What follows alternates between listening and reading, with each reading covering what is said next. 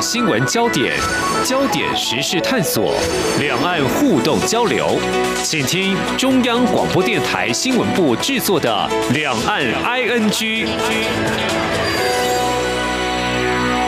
大家好，我是宛如，在今天的节目，我们想带着大家回到台湾的一九五零年。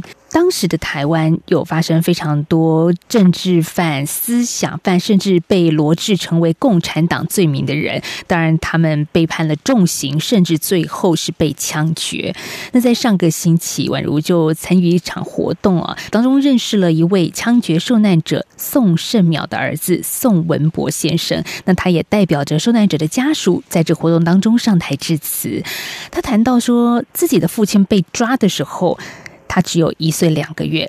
他说：“我懂事以来第一次抱到父亲是抱他的骨灰，而母亲直到他逝世之前，仍然不了解丈夫为何被判刑。”这六十年来，宋文博先生一直在找寻答案。他找到了吗？他又怎么去面对这么一生当中他跟父亲的关系，还有被扣上所谓的共产党这样子的一个代名词的罪名呢？很荣幸我们访问到宋文博先生。宋文博先生您好，你好，大家好。好，宋先生，我先想请教您，因为父亲被抓的时候，您才一岁两个月，非常的小。你什么时候才知道自己父亲的事情？是母亲告诉你的吗？哎，不是，我是小学爸爸被枪决了，大概一年两年以后，好像就是乡亲们就是会去传说爸爸被枪决，嗯，那自己知道一点点，但是同学好像就是会用言语上来刺激你，就是说啊，你是共产党的儿子这样一个。八九岁的小孩知道了这件事，而且是从等于是有点像同学一种嗯戏谑式的口吻来跟你说的。其实我们现在就一种说法叫做言语上的霸凌。对，是那个时候心情是很沉，因为就是无言以对，就是沉重嘛。嗯、因为那个是一个对我们来讲，他就是爸爸就是被强奸，那是事实嘛。所以同学讲的，我们也就只能默默的流着眼泪离开。但是他说你是共产党的小孩。对，你能接受吗？在那个时候，我们妈妈也没有跟我讲爸爸是什么回事。事实上，妈妈也完全不了解这一个事情。然后，丰原的王子国小里面有两位老师，一位就是我爸爸宋生苗，另外一位老师是张树旺老师。他们两个同时被抓走，也是一样，同时被枪决。嗯。然后这两个太太也都是王子国小的老师，所以在学校我。只有一两个同学会跟我霸凌，其他同学对我都还好了。因为你妈妈是老师，大家对，因为 毕竟我是老师的孩子。对，您刚刚也提到另外另外一位张树旺老师，他也同样因案被枪决。同样的同一个案子，也是。跟我爸爸在一九五零年的四月同时被带走，也一起到绿岛。那也因为绿岛的新生在叛乱案，一起被送回来台湾。那这个重新再一次的第二次的审判，张树文老师是无罪，我爸爸是追加感化三年。这个判决书送到上面去的时候，就被批批了四个字，就是严加复审。无罪就变成是死刑，所以两个老师同时被枪决。张老师他也有小孩吗？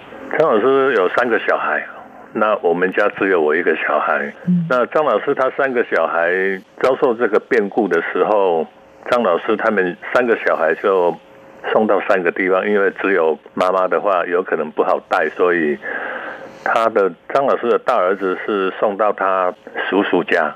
二儿子是送到姨妈家，最小的是被抓的时候还在肚子，所以他是跟着妈妈。那我小时候是被送到外婆家，所以你也被送走，是因为我我那时候才很小嘛，那妈妈又要带我，又要要上班，对。对，外婆不舍妈妈辛苦嘛，她就把我接到台中去，所以我们等于是两个家庭，就是就是从此就是分开。那到我爸爸被枪决了以后，我妈妈才把我接回去王子国小。当你刚刚提到自己的父亲的这样子，呃，送到了绿岛福监，然后又卷入新生训导处的再叛乱案，本来是无罪，改判死刑，这整个过程你怎么知道呢？妈妈偶尔会跟我提提到，就是说他去去领爸爸的尸体，然后爸爸身上有八个枪弹孔，枪击的枪洞，嗯。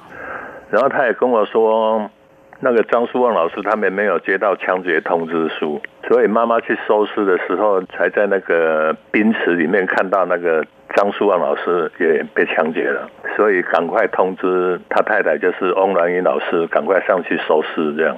所以妈妈一直都没有把这个事，就是我们会谈论爸爸怎么死，没没谈过怎么回事，因为妈妈不知道爸爸。为了什么事情被抓去？所以呢，这个过程就是我一直在寻找这个真相，因为妈妈都不知道，我也没办法由妈妈的口中得到答案，所以我一直去找找书、找记录，一直找找了六十年嘛，是最近才跟人权馆联络了以后，才由那边拿到档案跟资料。才知道爸爸受刑，然后在罗斯这个绿岛形成再判断案，然后被枪决，这个所有的过程我才知道。所以您的父亲在一九五零年四月十九号还在讲台上上课的时候，突然被宪兵带走。那个人权馆有到孔子国小开过一次座谈会哈，里面有爸爸的学生来参加。嗯嗯，也有张书旺老师的的学生也来参加，呃，他们就是讲说，在当时的当时的情况，就是他们看到宪兵宪兵的吉普车进来的时候，就告诉学生说，老师有可能有事情会离开，你们要好好认真读书。然后接着就被带走了。所以对当时的小学生来说，他也是一个很惊恐的画面啊！就是老师就这样子被带走了，对对，到底发生了什么事？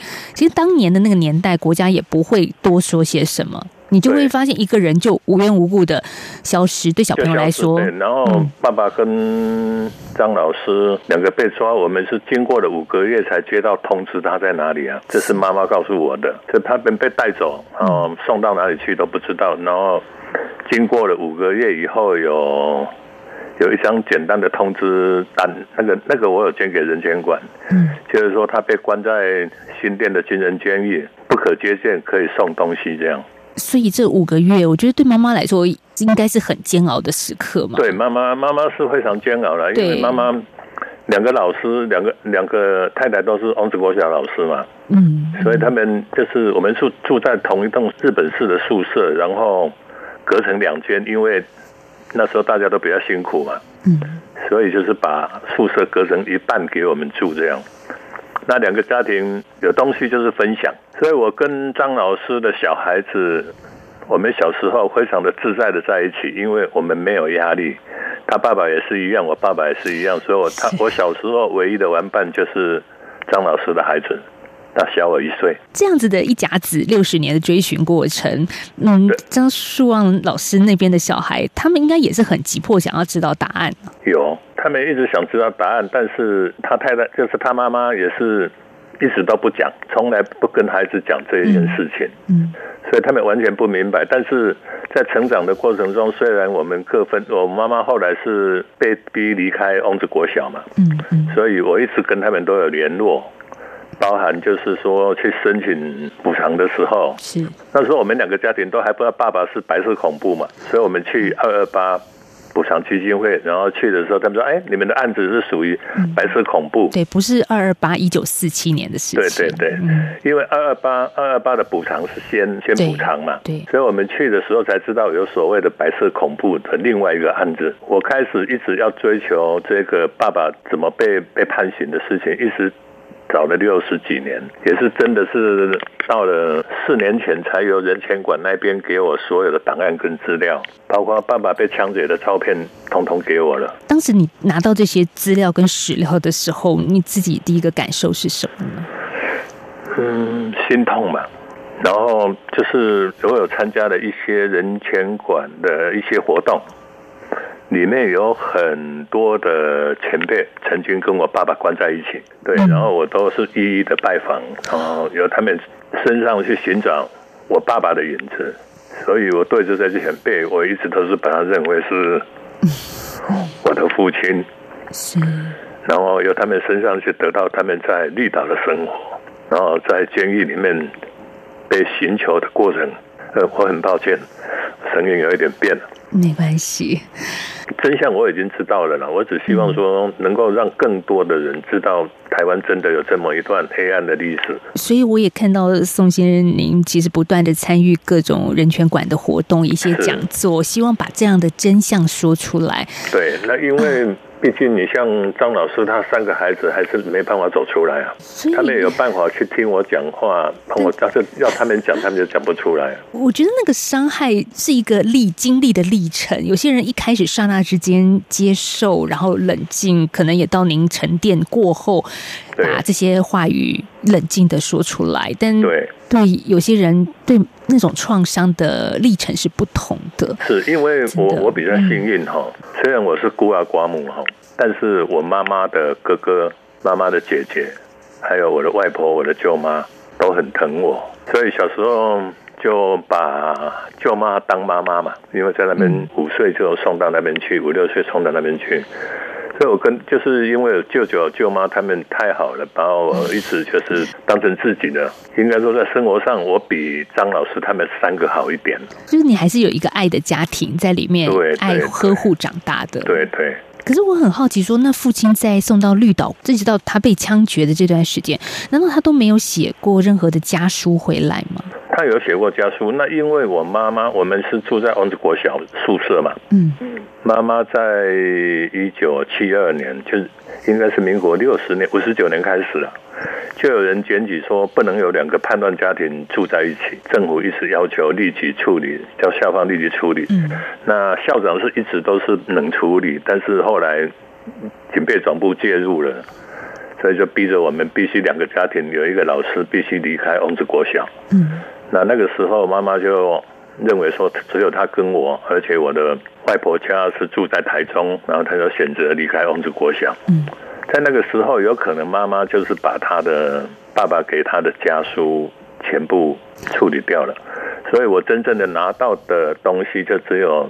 送给人权馆的爸爸在监狱里面所画的画像这样而已，他就是用照片，然后模拟去画我妈妈，然后用照片去画我这样，所以我他能真正留给我们的东西是没有啊，等于是很少很少。有朋友问我说：“哎，你妈妈怎么可能不知道？”嗯，我说：“如果我妈妈知道我爸爸是怎么一回事，有可能我现在是没有爸爸没有妈妈，因为那个时候看一本书，传一个纸条，或者说。”只要有一点点牵连的，据我后来所看到的所有的书哈，嗯，还有爸爸他们一起被关过的人跟我讲，就是被寻求了，然后你讲一个讲一个说，哎，我有跟谁跟某一某某某某去哪里，那一个人就被会抓走。所以我看了人权馆给我一些书，甚甚至这些前辈跟我谈的他们自己每一个人的故事，好像都是有好好些前辈他们都在死亡边缘走过一趟再回来的，因为。绿岛在叛乱案总共有六十几个人被送回了台湾嘛，所以他那个时候被枪决了十四个人嘛，其他人都是在那个生死边缘走了一趟。我们在今天节目访问到的是枪决政治受难者宋胜淼的儿子宋文博先生，还有蛮多的话题。我们休息一下，下个阶段再请宋大哥来跟听众朋友再继续来聊。谢谢。一起听最有 feel 的台湾之音。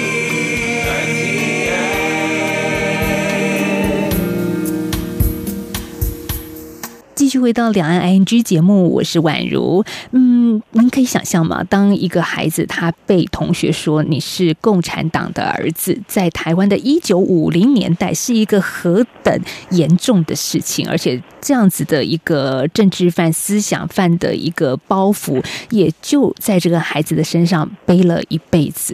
而我们今天要谈的受访者宋胜苗的儿子宋文博先生，他就是这样子经历了这一连串过程长大的。刚刚也谈到了宋博先生，您的父亲卷入了新生训导处的再叛乱案，所以押回台湾受审。本来是无罪，逃过死刑的，可是最后没有逃过，因为严加复审，好这四个字，所以您的父亲就再也没回来过了。是，我看了他们的记录哈，是他们都没有做什么，刚开始是互相不认识，互相认识，嗯、然后到最后他们会有互相。学习这个动作。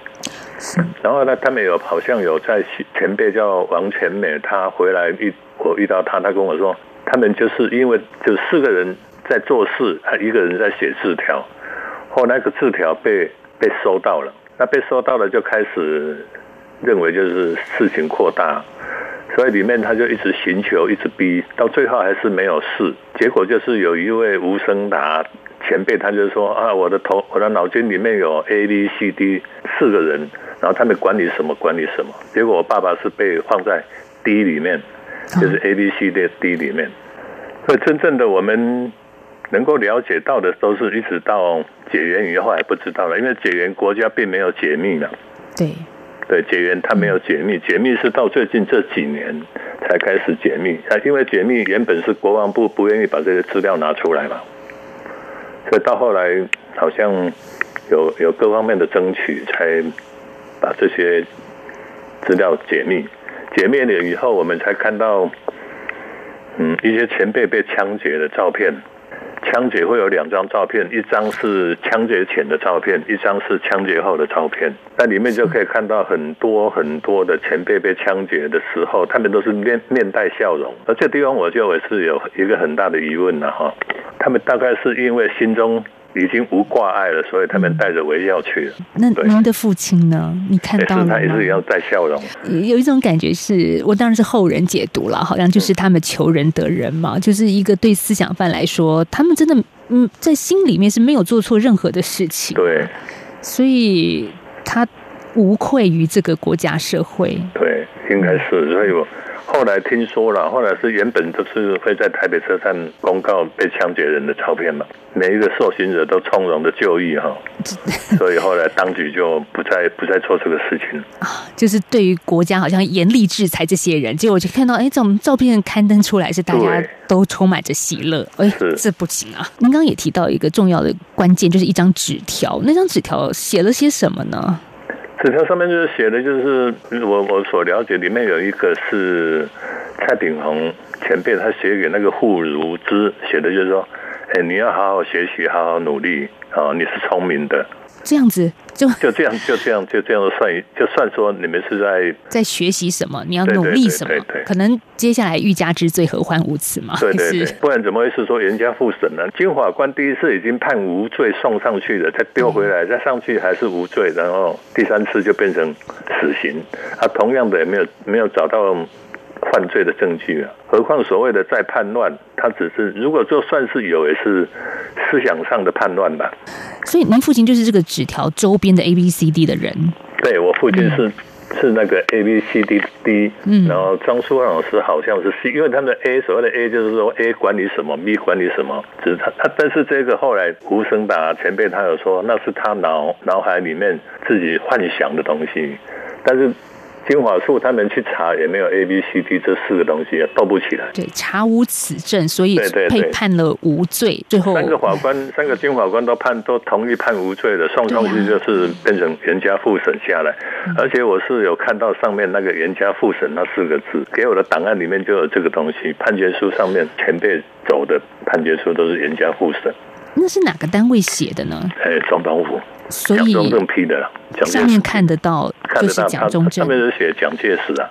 宋文博先生在您追追寻这个答案六十年的时间，因为一开始我们并没有国家没有公开这类似的正式答案资料，您这六十年怎么去寻找呢？看起来就像大海捞针一样啊。对，就是我会跑到那个旧书摊哦，去找那个以前有禁书嘛。嗯嗯，就是包含李敖写的《白色恐怖》是禁书。有很多禁书，但是私底下你跑去旧书摊，偶尔跟老板熟一点，他会偷偷的卖给你。对，对，所以我那个时候都是找这样的找这样的书，但是还是找不到我爸爸的名字，因为当时写一个过程嘛，就是拿一个案子一个过程，所以就是找不到我爸爸的名字，找不到我爸爸的死因。这一段这么长的时间，我妈妈也是一直告诫我不可以参与政治活动。嗯。不不可以讨论时事，什么事情都不要跟人家讲什么。妈妈离开的时候几岁呢？妈妈是六十四岁，六十四岁离开的哈。是，但是还是不知道他完全不知道，包含那个有有白色恐有那个不当判决的补偿，他也不知道有这一回事。是，所以妈妈也不知道整个国家已经给爸爸一个平反了。对，都还不都不都走就不知道就走了，所以他在完全就是完全不知道啊，完全不想再听，也不想要说的情况之下，那翁老师就是我这是那个庄世旺他太太也是一样，他也是拒绝谈，也不愿意跟他的孩子谈这些事情，因为翁老师是我小学四年级的老师嘛。嗯嗯。所以我后来有去时常去丰原看他，但后来他就是，因为他都把自己闷闷住了，所以到后来他失智。有很多长辈的家属，就是太太，嗯，他们都是走到最后的这一段都是很辛苦，就是不知道丈夫是为什么，然后又害怕，恐惧牵连到恐惧，对对对。然后我们我我在在我的记忆中，我到二十八岁以前，每个月都有警察到我家，名义就是说户口户口普查，事实上他就是坐下来跟我谈谈，你现在在做什么事，你现在在哪里，你一个月薪水多少钱。所以我们一直都是到我二十八岁，我们都是被监视的。那后来是我舅舅当了议员，所以我舅舅就去跟分局长抗议说，她是我妹妹，你不要再去骚扰了。